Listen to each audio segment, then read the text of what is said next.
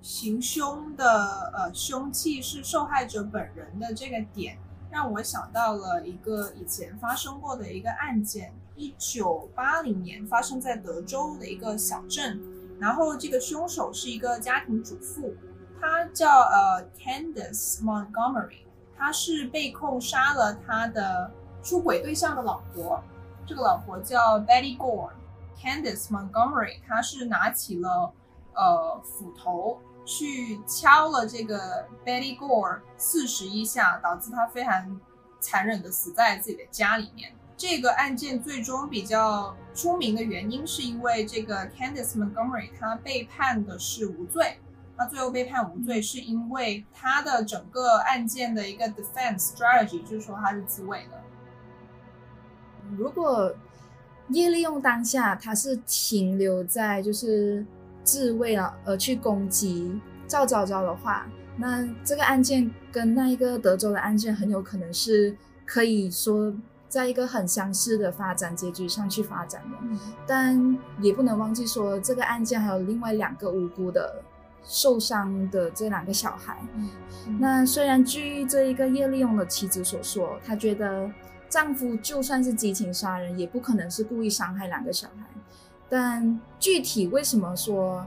两个小孩还还是会受伤呢？这个就是要看接下来审判。我相信两个小孩的伤势会是加重叶利用罪名的一个比较大的一个因因素吧。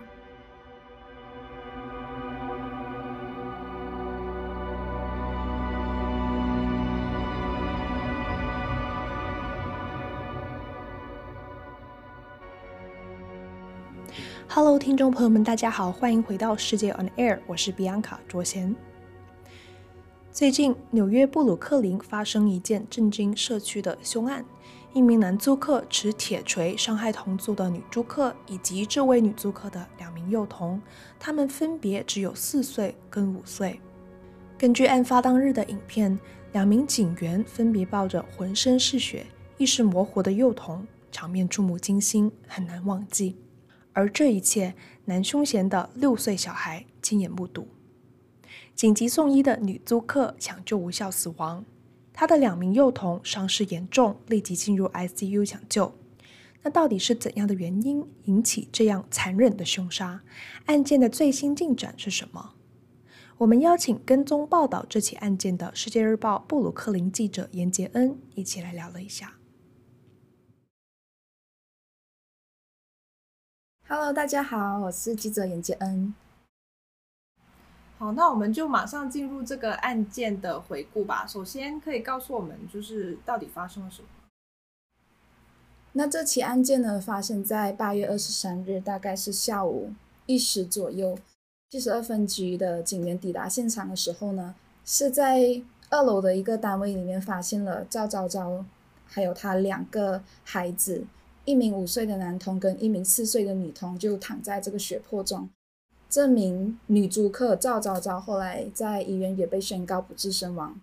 整个公寓的结构是里面共有三间房，然后赵昭昭跟她的两个孩子是居住在三房里面的最大一间房，然后他们有自己的厕所。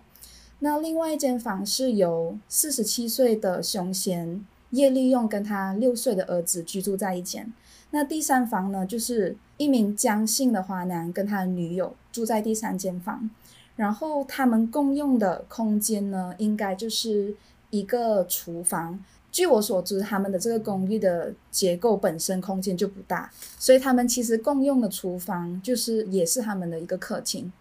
据说在案发的前一天呢，这一个叶利用跟赵昭昭本身就有因为生活上的一些。矛盾，然后就有吵架。那到了案发当天，两个人当下应该又是发生了激烈口角。那后来叶利用就用了这一个铁锤袭击赵昭昭致死。在这件事情发生过后呢，叶利用他也先后打给了他老婆，还有这个第三租客，呃，江姓华男。后来是江姓华男回到了公寓去查看的时候，发现躺在血泊中的三母子。所以就第一时间就打了这个电话报警，后来才有后续发生的一切。哦，所以报警的是他的舍友？对，报警的是这个江姓华男。那我们现在知道确切的这个呃凶案动机、作案动机是什么吗？大家目前都知道说，叶利用跟赵昭昭之间呢，就是生活上肯定是有很大的摩擦。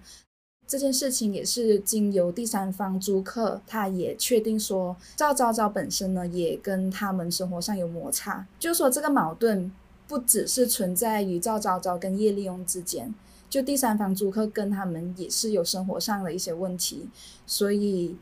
当下其实，在案发之前，叶利用跟第三房租客他们都已经觉得说无法再跟。这个女租客生活下去，然后他们已经找到了出租的一间房间，然后他们甚至已经给了就一个新的地方，他们甚至也给了这一个定金，然后连搬家公司都找好，就说这两家人已经准备要走了。所以目前来说比较明确的状态是，这三家人就是叶利用跟江姓租客与赵昭昭在生活上肯定是有很大的矛盾，而且已经持续了很长一段时间。嗯，所以这个矛盾，因为我看到呃后续的报道里面，你有比较细节的写到，比方说生活上厨房共用的问题啊，然后网络的问题啊，这些都是可能的矛盾的源头，是吗？就是他们本来就很多的对房客之间的问题。对对对，但嗯、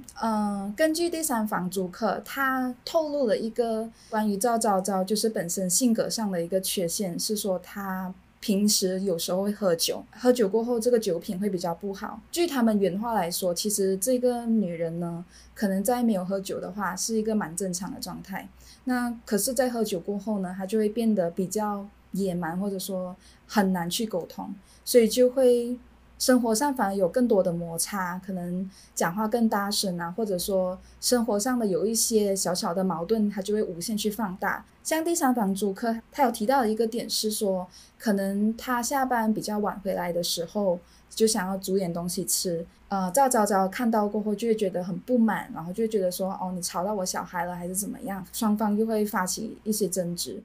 就是说，在生活上的矛盾是不是由赵昭昭就是喝酒，或者说他人品导致的呢？这就是有点，他也是有他一个争议性，因为目前这一个是第三房租客他所说的嘛。可是，在另外一方面，这一个赵昭昭的家人，甚至他在七月份的时候有一个去他的家暂住大概一个星期多的朋友，还是觉得他的人品是很不错，觉得他是一个很很乐于助人的一个人。嗯，就是各有各的说。对。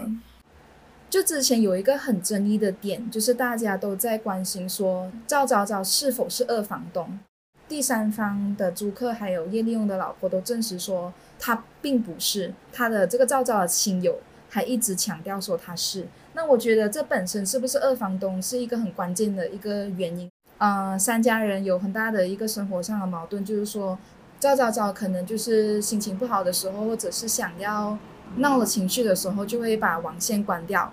出门，他自己本身出门的时候也会把网线关关掉，就让其他家啊、呃、其他家人不能使用。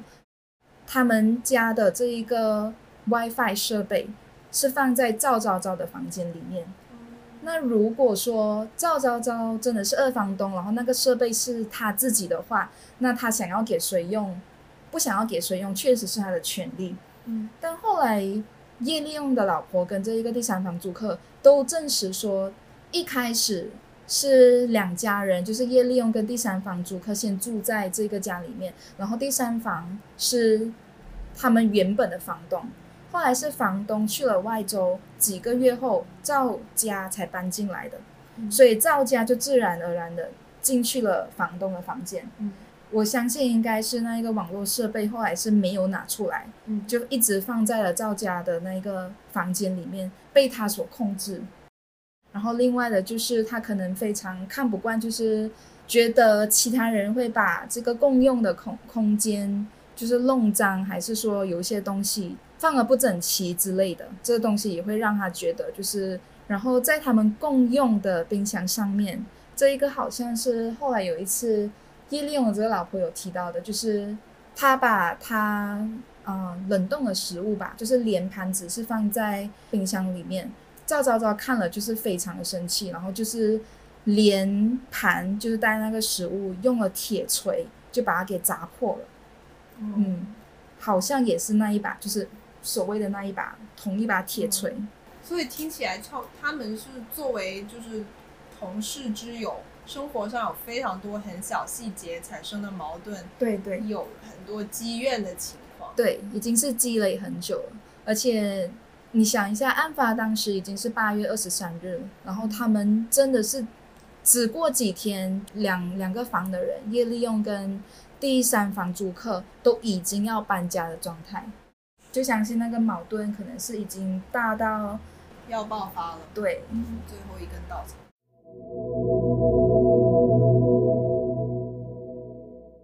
那这个南贤叶利用他目前是被控了什么样的罪名？他有被控几项罪名？呃，二级谋杀罪、两项企图谋杀罪、两项袭击罪和两项非法持有武器。嗯，我看到他最近是已经出庭了，是吧？对对对。那他最近一次出庭就是发生在大概案发过后的一个星期左右嘛，就是我觉得比较值得一提的，就是说，因为当下这个法官就是批准了这个记者有一分钟的拍照时间，然后原本叶利用他就是可能头抬着是看着看向法官的嘛，那他听到了这一个过后就默默的把头给低了下来，然后整个过程中他有一个中文的翻译员在旁边就是帮他解说。那他也面无表情，基本上也没有说什么。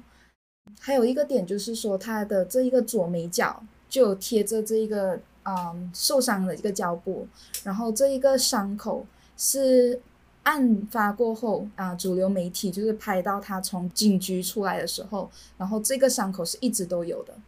所以相信可能是当下在跟赵昭昭有争执的时候产生的。那现在下一步是收集证据，跟我相信下一步的话一定会收集，就是各方的一些证词吧。我相信未来的这一个庭审里面，第三方租客他们肯定是很关键的证人之一，所以他们一定会被辩方就是招来，就是来诉说一下，就是三家人在这个公寓的生活情况。至于这个赵昭昭方面的这个家人会不会就是他的亲友会不会出庭，也诉说一下他们平时有没有听到就是关于赵昭昭去抱怨叶利用就是对他有怎样的一些情况，嗯，这个可能也会发生，但这都是后来我们才会知道的事情。嗯，所以就是离下一次出庭应该还有一段时间。对，嗯，然后那现在我们就大概知道了这个案件的主要的情况，而且它又发生在。纽约布鲁克林非常多华人聚集的地区，所以是引起了很多很多关注嘛。嗯，那我们就把焦点转移到呃这个男嫌跟受害者家庭的具体情况上面。那首先我们聊一下这个叶利用，他的一个基本情况是什么样的呢？如果我记得没有错的话，叶利用好像是福州浪起人，然后他跟他的老婆是二零一六年来到的美国。那他们其实在中国还有一个女儿，但是因为某些问题，所以没有办法过来美国。案发的时候，他的老婆是已经去到马里兰州工作，然后生活有了有一阵子。叶利用是在布鲁克林独自带他六岁的儿子。案发过后，外界有传言说是这个叶利用的老婆可能要跟他闹离婚，导致他的生活压力大，然后把这个气撒在这个赵早早身上。当然，这个东西后来他的老婆也出来，就是澄清说，他们夫妇俩就是一点感情问题都没有，然后基本上也不吵架。那叶利用他本身呢，在案发之前一直都是一个外卖郎。哦，他是四十七岁。你说他二零一六年来到美国，他是就是无政客那种吗？还是这个东西就是他老婆好像也没有透露，但我们所知道的话，估计也是没有身份。好，那女租客赵昭昭的情况，赵昭昭据说是她在很小的时候就已经是父母双亡，然后她在中国是由她的姑姑跟她的奶奶就是一手把她给带大。呃，至于她来美国的年份，好像是在二零一四年过来的。过来不久过后，她就跟她的老公刘景宏结婚，然后就生下了呃一对儿女嘛。那其实关于赵昭昭过来之后呢，如果没有记错，她一开始也是在餐馆打过工，但是不久过后她就已经怀孕了，然后就啊、成为了一个啊、专职的家庭主妇，就专门在家带小孩。可是不确定是在什么时候，她的老公就去了外州工作。赵昭昭应该是有身份的。她的表哥陈先生有一次在采访中提过说，赵昭昭不管是结婚或者是申请身份的这个程序上，有很多都是他这个表哥有帮忙过目的。好，那这个就是呃两名案件中主要呃的。牵涉到的人的情况，那我们也非常关注的就是赵昭昭这个受害人的两名小孩嘛，呃，他们现在应该还是在医院，呃，就在艰难的康复当中，是吗？对对对，但好消息是，这两个孩子目前都已经脱离了这个最危险的时期，两名小孩都已经从重症病房转到了普通病房。大家一开始所知道的应该是女童的情况比较危急嘛。当男童已经苏醒过来的时候，然后可以下床就是走路的时候，女童其实她的这个情况还因为就是那个肺感染。有更多的一些比较复杂的情况，但最新的情况也说他，呃，已经苏醒过来，然后会有一点反应，然后也已经就是转移到普通病房。所以他两个小孩是受伤的情况是具体怎样？都一样，都是头部。还有脸部受伤，有这个亲友透露说，刚开始的时候，男童头上的那个伤势是有就是十几个小伤疤，然后最大的一个伤疤就是像一个巴掌大的一个 V 字形的啊、呃、伤口，整个头就是已经剃光了头发嘛，然后全部都是伤痕。那女童好像除了头部的伤势之外，包括她的脸部，就是双颊上面。全部都是裂痕，所以都缝了好几针。那因为这个事情发生在布鲁克林的日落公园，然后日落公园大家应该都比较清楚，是现在纽约是一个发展比较快的华人的社区嘛。嗯，所以很多人也关注啊，到底华人在这个社区的居住情况是怎么样的呀？他们的生活水平是怎么样的？那我想问一下的就是，呃，无证客的社区，因为我们现在知道情况是凶险业利用可能是无证客嘛？对。那就是在日落公园的这个华人无证客社区是比较庞大的一个社区吗？嗯，我觉得算是吧。很多新移民刚来的都会选择居住在这个日落公园。第一就是这里华人多，第二这边的生活水平相对曼哈顿华埠或者发生应该来的更低一点。那合租的情况，因为其实如果、嗯、呃我们知道这个案件是呃一个公寓里面住了三个不同的家庭，对，然后每个家庭至少有两个人，那就是算一下就是。呃，七个人住在同一个公寓里面是非常庞大的，而且又只有一个共用的空间，一个厨房，对，跟一个呃两个洗手间，嗯，那就是听起来就是非常的很拮据，很就是很容易产生矛盾的一个小的空间。但是合租的情况在呃华人社区里面是有又是比较普遍的嘛？还是说只是说在这种福州的这个群体？嗯，对，福州人比较一个大家可能比较。知道的一个现象是，很多福州人都是新移民。那所谓的新移民，很多也是可能就是偷渡过来的，然后没有没有身份的。所以当他们来到这边的时候，本身就已经是负债累累，就是前面已经欠下了这个偷渡费嘛。所以其实他们来到这边就是一心工作的状态，然后前面的时候是想要挣钱。我相信就是这个合租，福州人合租的情况。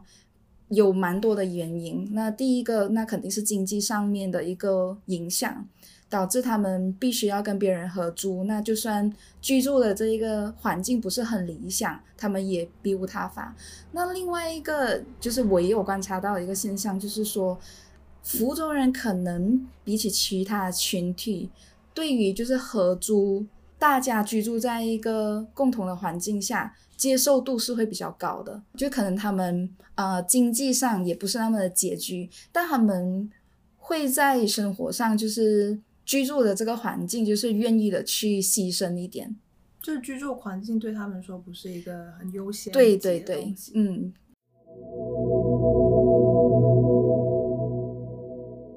我们这个案件的下一步，他肯定就是更加要专注调查这个男凶嫌他可能的动机嘛。对，嗯，然后我们刚才有简单的提到过，然后其实呃，如果有跟踪去看这个报道的新闻的话，大家可能也会留意到，其实很多人在呃讨论这个女租客她的一些行为是不是有可能引起了男租客的这个杀人的这个最终的行动。嗯，那就是我记得，呃，其实，在第一天看到案子的时候，大家可能还不清楚情况，所以其实没有讨论。呃，女租客的行为可能的后果，大家更加专注的是，哦，这个怎么会，呃，杀到小孩身上，所以是非常残忍。大家是在针对这一点。对。然后后来我们就开始整个舆论就开始针对说，哦，到底是男租客的行为就是极度凶残，还是说这女租客的行为有可能是案件的起因之一呢？哦，所以我也想在这边问一下，嗯，就是到底呃这个女租客的行为。为什么会在这个案件里面起到这么重要的作用呢？为什么大家这么爱讨论这一点？嗯，对，因为我相信就是在案件报道的后续报道当中，其实有一些叶利用，应该说不管是第三方租客，还是叶利用的老婆，或者说叶利用就是作为外卖员的一些同事，他们其实都有给他一些，嗯，就是人品上的一些比较好的一个。证词吧，就觉得说他本身是一个不抽烟不喝酒，然后没有什么不良嗜好的一个人。还有一个点就是，我相信是他的老婆后来有说，所有事情都爆发过后，其实他的儿子是还蛮想念他父亲的。那可能我觉得这一个会让的会让大家觉得说，其实叶利用他应该是一个很好的父亲。尤其是在他老婆不在的这个阶段的时候，一直都是由他就是带大这个孩子的嘛。那孩子上面就是生活起居上吃饭都是叶利用去操心。后来就是更多的这些证词出来的时候，大家就开始觉得说，叶利用会这么做是不是有他的原因呢？是不是他很长期的遭到这个赵昭昭给欺压？他的老婆有一次。也有提到说，赵昭昭的这个性格非常的强势，有几次呢，就是在公寓里面，她和她丈夫也对打，然后还用杯子，就是把这个丈夫的脑袋，呃，打出了一个包，类似这样子的一些事情，所以这也不仅让人家怀疑说，是不是赵昭昭跟她老公感情上也是出现了一些状况。也导致说案发当时，呃，两个人会有冲突，是不是赵昭昭本身有他自己的生活上的压力，然后他又是就是按着这个业力用来欺压之类的。嗯，我还有留意到这个点，就是这个行凶的铁锤，是不是已经证实是受害者赵昭昭？对，最初这一个说法是赵昭昭本身的亲友证实的，赵昭昭的亲友说的是。他好像是床架出现了一些问题，所以赵昭昭把这个铁锤买回来，可能是想要修理还是怎么样的。那后来这个第三方租客也证实了嘛，就是这个铁锤一直都是赵昭昭的。然后本身在案发前的好长一段时间里，他都已经会拿着这一个铁锤去敲其他两客租客的房门，这样子。就这个行凶的呃凶器是受害者本人的这个点。让我想到了一个以前发生过的一个案件，它是在呃一九八零年发生在德州的一个小镇，然后这个凶手是一个家庭主妇，他叫呃 Candice Montgomery，他是被控杀了他的出轨对象的老婆，这个老婆叫 Betty Gore，然后他们两个人其实本来是。就都认识，然后感情看上去也挺好的，但是直到这个呃出轨了之后，可能就被老婆发现，就是被那个受害者本人发现。然后这个具体的案件细节是，这个 Candice Montgomery，他是拿起了呃斧头去敲了这个 Betty Gore 四十一下，导致她非常残忍的死在自己的家里面。然后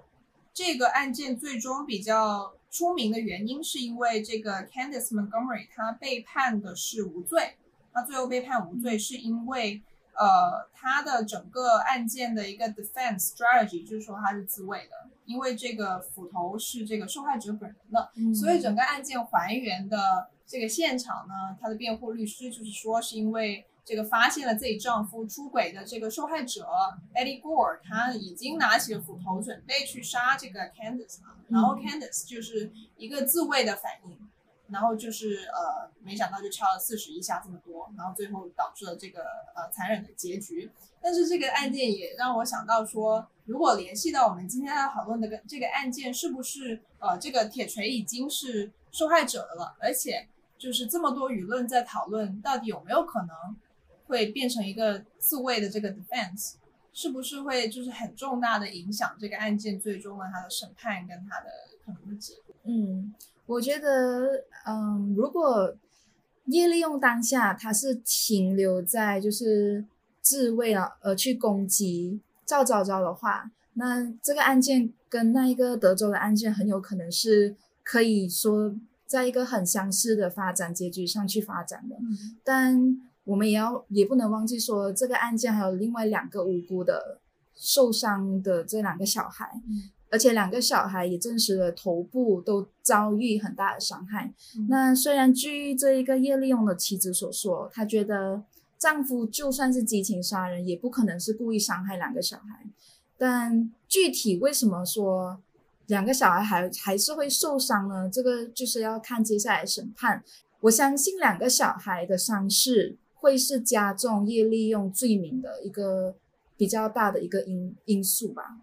是，嗯，而且就是，如果他真的有一个这么爱孩子的形象，嗯、他不是说当时有一个关键的现场，嗯、就是他儿子是看到他杀人，对，就这个应该会给他的几岁的孩子，七岁、六岁、六岁的孩子造成非常大的就是创伤嘛。嗯，这肯定的啊，因为利用的妻子后来有说，就是肯定会带孩子去看心理医生，嗯、那。据他所说，他也说不太敢，就是当面去问孩子当下是发生什么事情。不过孩子确实有透露说，当下看到说那个女人就是赵昭昭，就是用铁锤打了父亲。那这个东西确实是从叶利用六岁儿子的口中所说出来的。